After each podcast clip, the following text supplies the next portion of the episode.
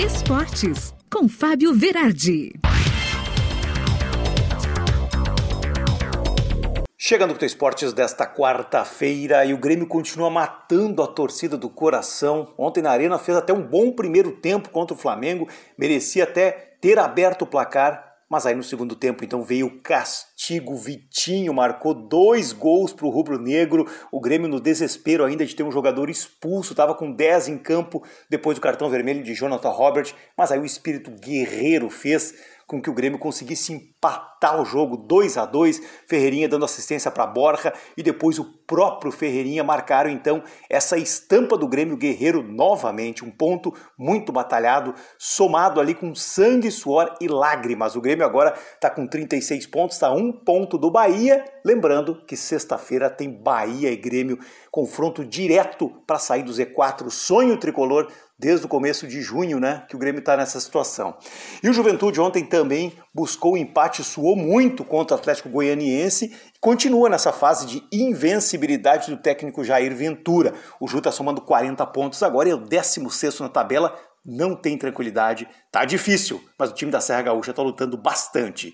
E hoje tem Fluminense e Inter no Rio de Janeiro, outro jogaço, disputa direta pelo sétimo lugar na tabela. Lembrando que o Inter tá cercado, né? Tá cercado. O Ceará vai jogar contra o Corinthians também amanhã e quer esse sétimo lugar. Então é hora do Colorado abrir o olho. O time de Diego Aguirre que não vem fazendo uns bons últimos jogos. Agora o lema é ganhar pontuar para classificar direto então para Libertadores da América.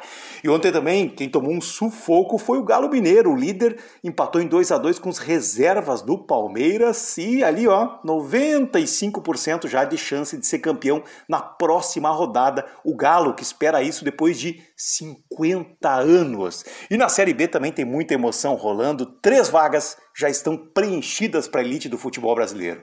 O campeão Botafogo, o Curitiba e o Goiás. Resta uma vaga, resta uma rodada e ali quem é, que está tá na briga, né? Havaí, CRB, CSA e Guarani. Vai pegar fogo com certeza, um dos campeonatos brasileiros mais emocionantes dos últimos anos. Confiança e o Brasil de Pelotas estão rebaixados da Série B, né? E o Londrina e o Vitória ainda estão lutando, tem chance de salvação.